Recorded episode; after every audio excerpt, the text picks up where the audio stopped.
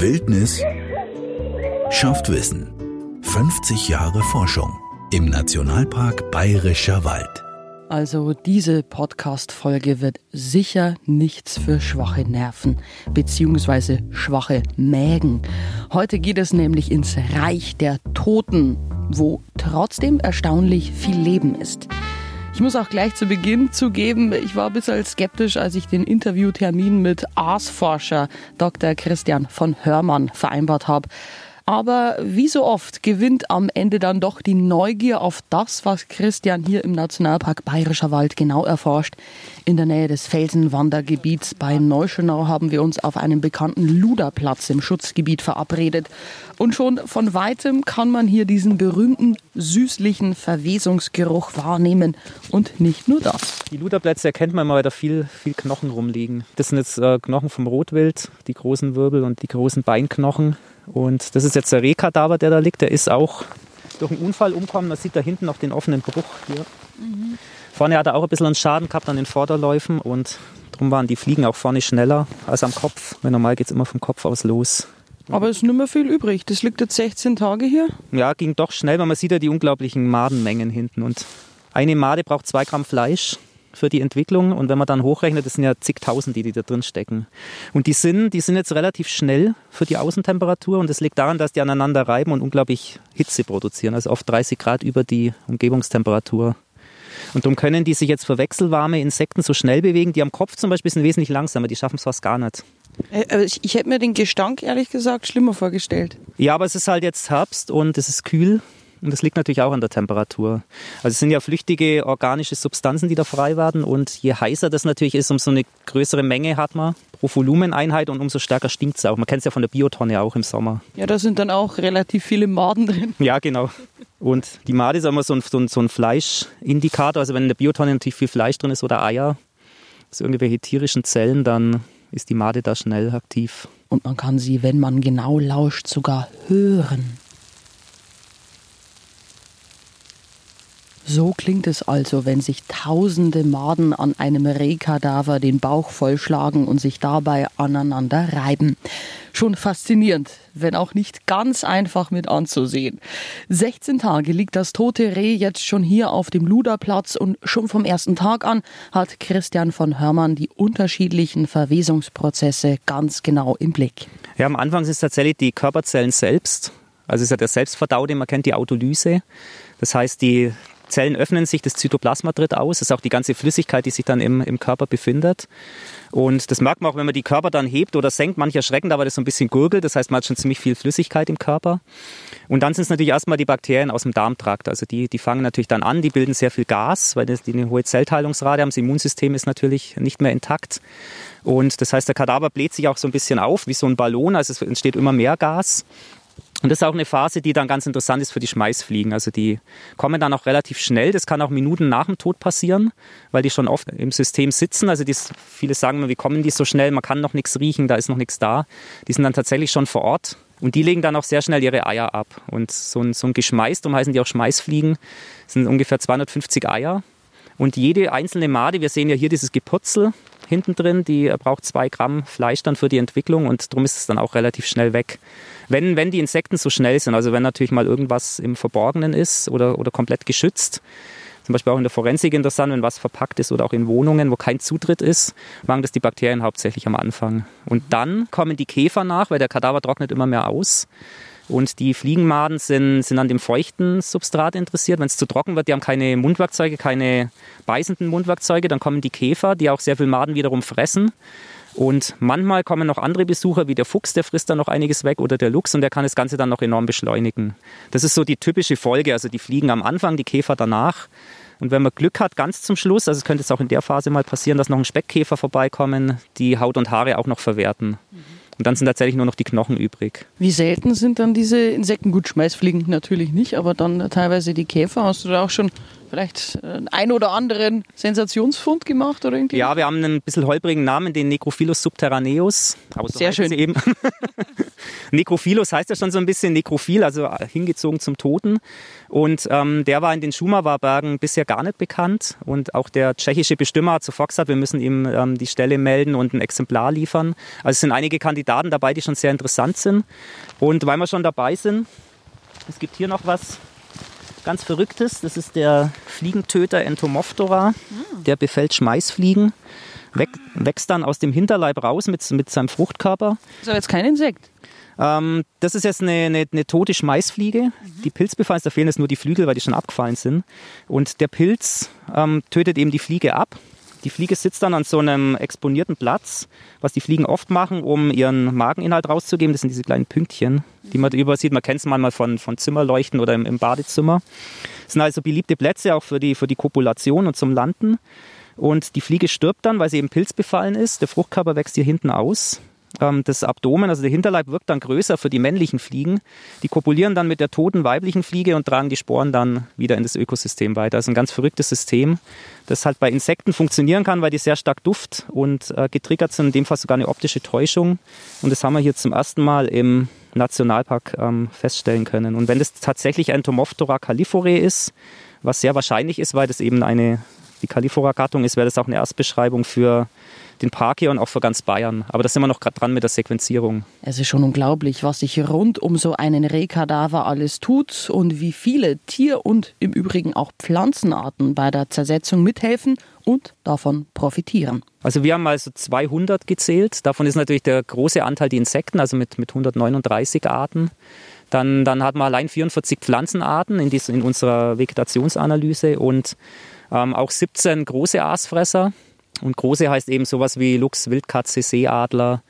Und das sind auch 17 Arten ganz erstaunlich, die wir eben durch diese Zufütterung, kann man auch sagen, eben im System halten. Und es ist auch so ein Teil der dunklen Biodiversität. Also man spricht eben von, von der Seite der Diversität, die man sonst eben nicht kriegt in irgendeiner Standardfalle. Wenn ich jetzt hier so eine Kreuzfensterfalle irgendwo hinhänge ohne, ohne Lockstoff, dann ähm, werden die Insekten da drin nicht landen, weil die halt so ganz so gezielt auf den Kadaver gehen.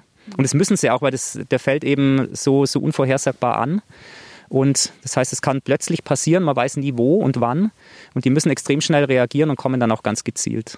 Und der Teil würde eben entgehen, wenn man eben nicht ähm, extra befängt. Deshalb hängt Christian von Hörmann die Fallen auch nicht einfach irgendwo hin. Rund um den Rehkadaver sind verschiedene Messgeräte, Eisenstäbe in unterschiedlichen Abständen aufgestellt und natürlich auch Insektenfallen vergraben vorne und hinten. Also die Hauptbesiedlungsstellen sind immer so Maul, Augen, Ohren. Da gehen sie am liebsten rein, weil sie da schnell nach innen kommen. Und das sind so Passivfallen. Also da fangen wir dann die Insekten ab, die da reinstolpern. Und hier an dem, an dem Pflock haben wir einen Datalogger. Das mhm. ist die kleine, wie so eine kleine Knopfzelle. Und die ah, misst okay. Luftfeuchte und Temperatur. Weil man sieht es ja schon, es ist halt sehr stark abhängig von der Umgebungstemperatur und der Feuchte. Also im Sommer jetzt 16 Tage würde da, würden da nur noch die Knochen rumliegen. Und jetzt im, im Winter, Herbst geht dann alles natürlich entsprechend langsamer. Ja. Du hast mir vorhin auch schon im Vorgespräch gesagt, ähm, es sind jetzt hier am Kadaver auch nicht mehr alle Tiere aktiv, die normalerweise hier auch da wären. Ja, also die Aaskäfer, wir können nachher mal schauen, wenn ich mal anhebe, wenn das jemand sehen will. Du fasst es echt an. ja, wir müssen auch, weil wir da auch drunter löffeln müssen. Also wir nehmen immer Bodenproben. Mm. Mein Sohn sagt auch immer, wir heben alles an und dann löffeln sie. Lecker. Genauso läuft es da auch. Und das kann sein, dass vielleicht noch ein oder zwei, vielleicht vereinzelt noch Aaskäfer drinstecken. Aber die sind eigentlich ab September weg.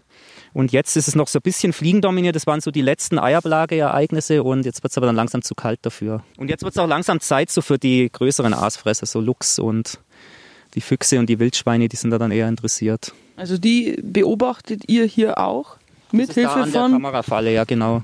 Was hast du da schon so beobachten können? So auch ja, sogar der Seeadler war schon da und einen Habichtskauz hat man auch an dem Tier, an dem wir waren. Zum Beispiel, ja, Füchse sind viele da, Wildkatzen hat man auch schon, Dachs vielleicht mal und einen Marderhund hat man auch schon, also relativ, und einen Wolf sogar, letztes Wein, letzte Weihnachten, mhm. auch an dem Rehkadaver, ja.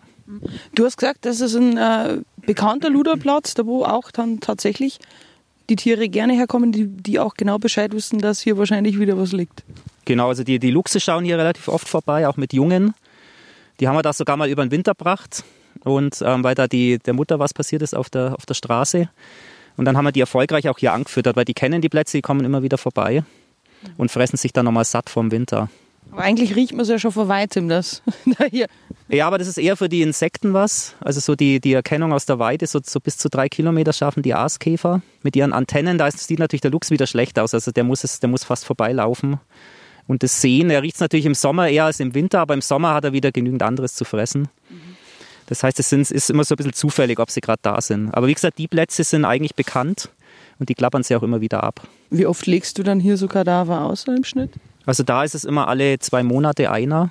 Oder wenn halt noch zufällig was anfällt. Also wenn wir noch ähm, Tiere kriegen von, von den Jägern, wenn die noch was haben, also zum Beispiel aus dem Wintergatter, das sieht man da hinten an den ganzen Knochen, dann legen die das teilweise auch hin. Aber es werden hier nicht nur Rehe ausgelegt. Na, Rotwild ist auch dabei. Und also Rehe und Rotwild legen wir hier aus, genau. Wir haben Füchse auch schon beprobt, aber die Füchse waren eher an den Zufallsplätzen. Also wir haben im Vergleich zu denen auch noch zufällige Standorte, da wird nur einmal was hingelegt und da haben wir den Fuchs auch. Der Fuchs ist ein Fleischfresser, das sind jetzt Wiederkäuer und dann ist ganz interessant auch vom Bakterienbefall, da läuft natürlich alles anders ab. Echt, tatsächlich? So großer Unterschied. Ja, die fressen natürlich was anderes. Das heißt, das Mikrobiom, das uns ja auch ziemlich, ziemlich bestimmt, je nach, nach Ernährungstyp, ändert sich natürlich bei den Tieren auch. Und das merken wir bei unseren Proben, also wenn wir dann Abstriche machen, zum Beispiel am Maul, dass wir ganz andere Mikroorganismengesellschaften haben an Reh-Rotwild im Vergleich zum Fuchs. Denn Christian schaut nicht nur auf die Prozesse bei der Zersetzung, die für unser menschliches Auge sichtbar sind. Auch was im Reich der Bakterien passiert, wird regelmäßig überprüft, unter anderem mit Hilfe von Abstrichen. Schaut zugegeben ganz ähnlich aus wie so ein Corona-Test. Das ist eigentlich hier relativ simpel. Wichtig ist immer, dass es dann jeder gleich oft macht, nicht dass der eine da 50 Mal drüber geht.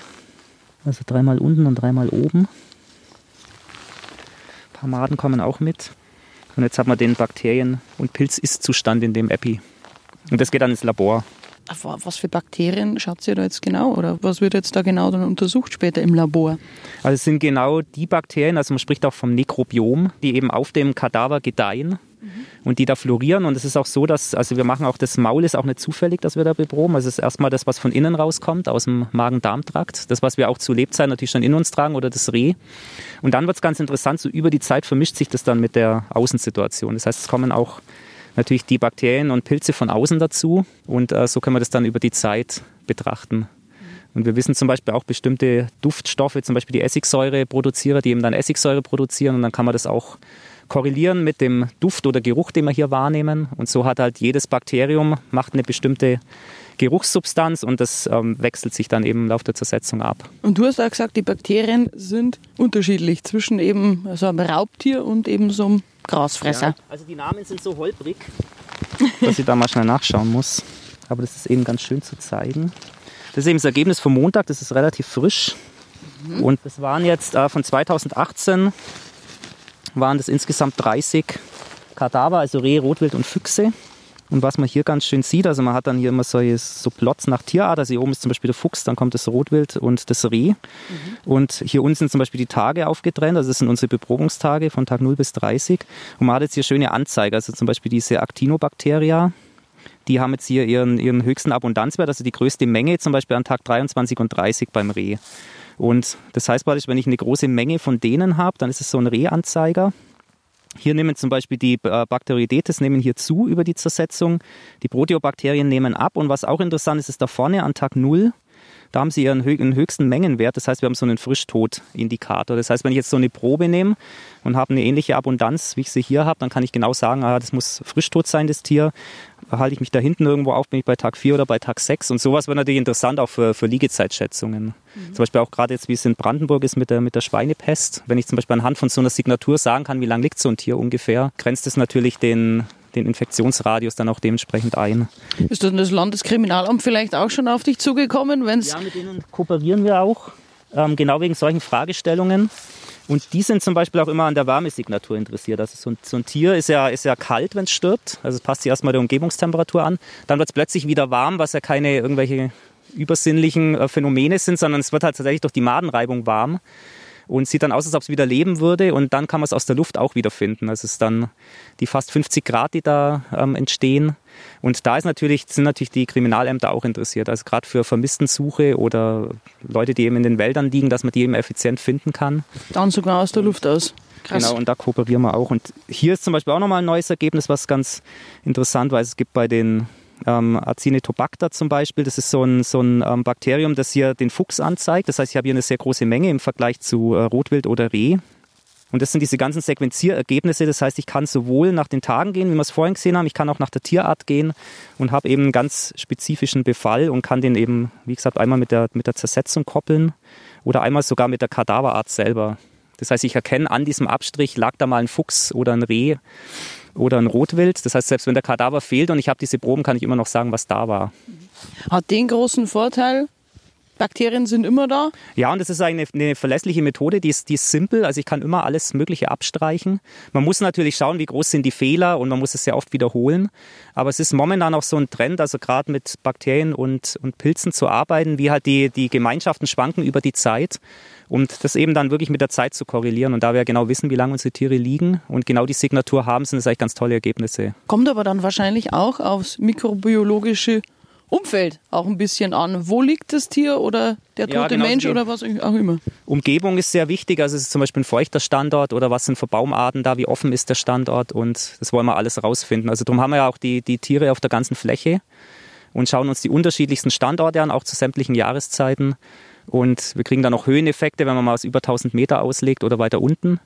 Und man darf auch nicht vergessen, die Insekten verschleppen auch wieder Bakterien, die bringen wieder was mit. Die ähm, großen Aasfresser bringen was mit, der, der Luchs zum Beispiel auch. Und sowas werden wir in den Signaturen dann alles sehen. Krass. das ist halt die eine Geschichte, die Mikroorganismen, und die andere Geschichte sind natürlich auch noch die Pflanzen, wie man es da sieht an diesem Ring außenrum, die natürlich auch stark davon profitieren. Wollte ich gerade sagen, also wir können auch gern wieder ein bisschen näher zum Kadaver hingehen, auch wenn man sich manchen Würgereiz vielleicht unter, ein bisschen unterdrücken muss. Ja, jetzt geht es einigermaßen. Es ist total interessant zu sehen auch, da wo der Kadaver selber liegt, ist quasi tot, gar nichts und außenrum, da profitieren viele Pflanzen. Ja, man sieht jetzt so einen richtigen Ring. Also die haben das auch in, in Australien, hat man sowas auch festgestellt, an Kängurus. Da ist es noch dramatischer, weil man natürlich nicht so viel Vegetation hat. Da schießt dann plötzlich das Gras hoch und hier ist es tatsächlich so, dass, also wir haben auch mal eine Studie gemacht und rausgefunden, in vier Meter Entfernung, wenn man sich dann die, die säuretoleranten Pflanzen anschaut, dann ist da der Deckungsgrad tatsächlich äh, signifikant höher als bei Kontrollplätzen. Also genau in diesem vier Meter Abstand, wie es auch oft in der Literatur vermutet oder auch beschrieben wird. Und das fanden wir sogar hier bei der Waldpflanzengemeinschaft, wo es natürlich dementsprechend schwieriger ist. Also man denkt sich am Anfang oft, da wird man nicht großen Unterschied sehen.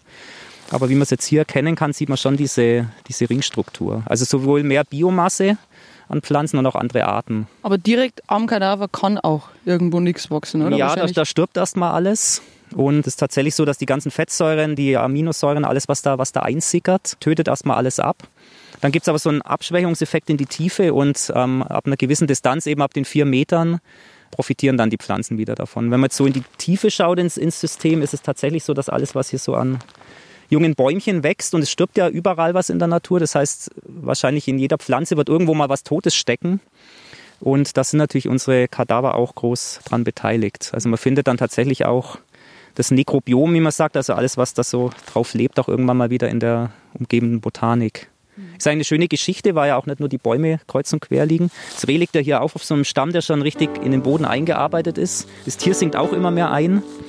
Und man hat hier eigentlich eine schöne Symbiose aus Zoologie und Botanik. Das heißt, es verschwimmt alles. Früher hat man es oft separat betrachtet. Hier die Zoologie, hier die Botanik. Aber man sieht halt auch, dass beide Systeme gekoppelt sind. Vom Tod anderer profitiert also das gesamte Ökosystem. Von den kleinsten, den Bakterien, über die Pflanzen bis hin zu Insekten und auch den großen Räubern hier im Nationalpark wie Luchs und Wolf. Übrigens, wer sich jetzt vielleicht Sorgen macht, dass für Christians Experimente extra Tiere getötet werden könnten, den kann ich beruhigen. Überwiegend legt der Aasforscher Opfer von Verkehrsunfällen auf den verschiedenen Plätzen hier im Nationalpark aus. Seit 2012 übrigens werden hier im Schutzgebiet schon Kadaver ausgelegt. Anfangs eher um große Beutegreifer in Fotofallen zu locken. 2018 kam dann aber Christian von Hörmann in den Nationalpark und seither wird hier intensiv im Bereich der Kadaverökologie geforscht. Ja, wir sind da tatsächlich Vorreiter, weil wir hier sehr eng ähm, dieses Konzept verfolgen. Also unser, wir haben einen Kooperationspartner, den Eric Benbow. Der ist ein ganz ähm, renommierter Kadaverökologe aus Michigan. Der war auch schon hier auf Besuch, hat auch ein sehr bekanntes Werk geschrieben über die Kadaverökologie, auch ein ganz neuer Name, auch dieses Karen Ecology im, im Englischen. Und der hat hier natürlich die perfekte Spielwiese. Wir haben hier diese großen Mengen an Totholz, wir haben hier die Naturzone, wir können hier Tiere liegen lassen. Und von dem her sind wir in der großen Fläche und ähm, in diesen ganzjährigen Untersuchungen über die lange Zeit tatsächlich äh, Vorreiter, was das Thema betrifft. Und wir planen auch Herbst 2022 ein Projekt mit allen 16 Nationalparken, wow. um genau das Thema zu verfolgen. Also es gibt dann praktisch ein einheitliches Protokoll für alle Parks. Und ich habe jetzt mal eine Skizze geschrieben, die gerade in Begutachtung ist bei den Ministerien. Und wenn ich hoffe, dass wir zur Antragstellung dass die genehmigt wird, dass wir einen Antrag, das heißt ja Antrag stellen dürfen in der Wissenschaft. Und ähm, dann wäre das eine tolle Geschichte. Und da haben auch schon alle Parkleiter unterschrieben. Also auch der Dr. Leibel hier und auch äh, der Dr. Bayer aus dem Nationalpark Berchtesgaden, der das angestoßen hat. Und dann würden wir an allen 16 deutschen äh, Nationalparken Tiere auslegen und auch beproben. Also das heißt der Schweinswal am Wattenmeer und ähm, die Gams in Berchtesgaden, jeder mit seiner typischen Tierart. Und das wäre natürlich eine Sensation, wenn wir das in der Fläche durchkriegen. Und ähm, angedacht sind auch so, ist auch so eine Luderplatzsituation, wie wir sie hier haben.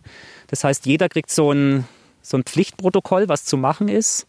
Und dann kann aber noch jeder Park selber entscheiden, wie viel er tatsächlich noch selber macht oder wie wir es dann langfristig ähm, betreibt. Und auch die Leute sollen stark eingebunden werden mit Citizen Science Ansätzen und Junior Ranger Aktivitäten zum Beispiel oder auch Webcams, die dann installiert werden. Das heißt, kann sich jeder so ein bisschen einbringen. Auch die Besucher können Kadaver melden und so ist halt auch angedacht, viel Öffentlichkeitsarbeit zu machen. Oder auch so wie wir es eben hier machen, dann auch Reportagen vor Ort. Auch wenn es für den Reportageur nicht unbedingt so einfach ist. Solange er reinfällt. Ja. wir hatten auch so stolpernde Gäste hier. Man muss das ja aufpassen. Ja. ja, die würden das Ergebnis verfälschen, im schlimmsten Fall. Jetzt liegen hier noch jede Menge große Knochen von den Rotwild-Kadavern rum. Äh, Knochen brauchen natürlich noch viel, viel länger, um zu verrotten, oder? Ja, das sind natürlich Mineralisierungsprozesse über sehr lange Zeit. Man kennt es ja von den Fossilien. Und die werden entweder eingearbeitet, man braucht aber dann wirklich lange Zeit, man braucht einen hohen Druck und ähm, für, die, für die Prozesse. Oder es kommen halt wiederum Wildschweine oder auch der Luchs, der mal was mitnimmt. Oder auch die Eichhörnchen sind sehr interessiert dran am Knochenmark. Es wissen nur wenige, dass die auch viel an Knochen gehen. Und das Knochenmark ist halt extrem energiereich. Also es ist eine sehr wertvolle Ressource. Und auch das Gehirn oder das Geweih, das man da noch sieht, ist auch beliebt bei Eichhörnchen. Das zernagen sie auch oft. Und wenn man hier nach langer Zeit wieder kommt, ist es auch so, es waren natürlich hier schon viel mehr Knochen, die werden aber tatsächlich noch verzogen und oder Besucher auch, die sind manchmal auch interessiert. Ernsthaft? Als Mitbringsel zum Beispiel. Dass die dann mit einem Rehkopf heimkommen, oder? Ja, oder mit so einem Schulterblatt hier von so einem, von so einem Rotwild. Oder Schädel sind auch immer beliebt, ja. Und es wird eben nicht weggeräumt, weil wir es ja eben genau da lassen wollen. Quasi das etwas andere Souvenir aus dem Nationalpark Bayerischer Wald. Aber natürlich müssen wir Sie bitten, sollten Sie im Park zufällig tatsächlich auf so einen Luderplatz stoßen, lassen Sie die Kadaver und Knochen bitte einfach liegen und den natürlichen Prozessen damit ihren Lauf. Und ganz ehrlich, es ist wirklich auch nicht sehr appetitlich und ich persönlich habe Tage gebraucht, um den Verwesungsgeruch aus meiner Nase zu bekommen. Und die Bilder im Kopf, die behält man noch mal deutlich länger. Ich kann mich gar nicht lösen mit meinem Blick von diesen ganzen Madenhaufen, die dann wie lange dauert das jetzt ungefähr noch, bis der dann komplett weg ist? Was schätzt du? Ja, nächste Woche wird er weg sein. Also so übers Wochenende, wenn vielleicht noch ein bisschen Sonne untertags dazukommt, ist ja hier ein bisschen offener. Die Fliegen haben halt so eine 10 Grad Grenze ungefähr vom, vom Stoffwechsel her, also für die Maden und auch von der Flugaktivität. Aber man sieht ja, die sind relativ schnell für das, dass es so kühl ist im Vergleich zum Kopf. Da sind sie komplett langsam. Und die schaffen sich ja ihr eigenes Klima eben durch die, durch die Reibung in Madenmassen. Die sind aber auch schon im dritten Lavalstadium, also diese großen Exemplare, die man da immer wieder mal sieht, die werden dann bald abwandern zum Verpuppen. Das heißt, die gehen dann so einem 3-Meter-Radius um den Kadaver in alle Richtungen weg, gehen dann in den Boden rein, verpuppen sich und dann schlüpft daraus die adulte Fliege. Bei einem Elefant ist es natürlich dramatisch. Da kommen dann gigantische Schichten an Maden, also teilweise 30 Zentimeter dicke Madenteppiche, die dann durchs System wandern. Und die ziehen natürlich auch ordentlich Nährstoff dann in die Tiefe. Hier ist es natürlich nicht ganz so dramatisch bei dem Reh. Ohne tote Tiere, der Mensch hört es immer nicht ganz so gern, aber ohne Tod ist einfach kein Leben möglich. Ja, man sieht es auch hier in dem Wald. Wir, ste wir stehen ja eigentlich auch auf dem Tod, wenn man es genau nimmt. Also der ganze Waldboden ist ja tot. Das Laub, das runterfällt im Herbst, sieht man es immer ganz schön. Das, der Tod rieselt herab wie in der Tiefsee. Man spricht ja da auch von dem Kadaverschnee, der da abrieselt. Und so ist es eben im Wald auch. Also alles, was stirbt, bildet wieder Substrat für neues Leben. Und das fasziniert mich eben auch an den, an den Kadavern, wenn man nämlich ganz genau hinschaut. In dem Fall muss man gar nicht so genau schauen, wenn man dieses Gewusel sieht von den Maden, ist es nämlich alles andere als tot. Das heißt, da profitieren wieder zig Folgegenerationen. Dann kommt noch der Keulgrabe und frisst wieder die Made und ähm, so profitiert das ganze System davon. Und im Endeffekt frisst dann das Reh wieder das Gras, das durch ihren Tod auch mitspielt. Ja, genau, man frisst sich irgendwann wieder selbst und so ist der Zyklus wieder geschlossen. Wie reagieren die Leute, wenn, wenn du sagst, okay, du bist im Nationalpark Aasforscher? Was ist so die erste Reaktion, die du auf deine Forschungsarbeit hier bekommst? Ja, die erste vielleicht, was Aasforschung überhaupt sein soll. Und man erklärt halt dann, dass man hier, hier tote Tiere ausleihen. Und da kommt natürlich zuerst mal, kann man das überhaupt riechen? Wie schlimm ist das anzusehen? Und ich erkläre dann immer, dass es eine Geschichte ist, die philosophisch natürlich interessant ist. Also man beschäftigt sich mit den Ablebeprozessen. Manchmal sage ich so spaßeshalber, wir wissen, was nach dem Tod passiert, weil wir beobachten ja genau die Prozesse. Und dann ist es natürlich so, dass es wissenschaftlich beschreibbar ist, was, was es für mich interessant macht. Das heißt, es ist auch erklärbar. Und es nimmt auch teilweise die, die Angst oder auch den Abstand. Also bei Besuchergruppen oder Führungen ist es oft so, dass die Leute sehr weit weg sind am Anfang, dann kommen sie immer näher, weil ich dann plötzlich was Interessantes entdecke und rufe, das müsst ihr euch unbedingt anschauen.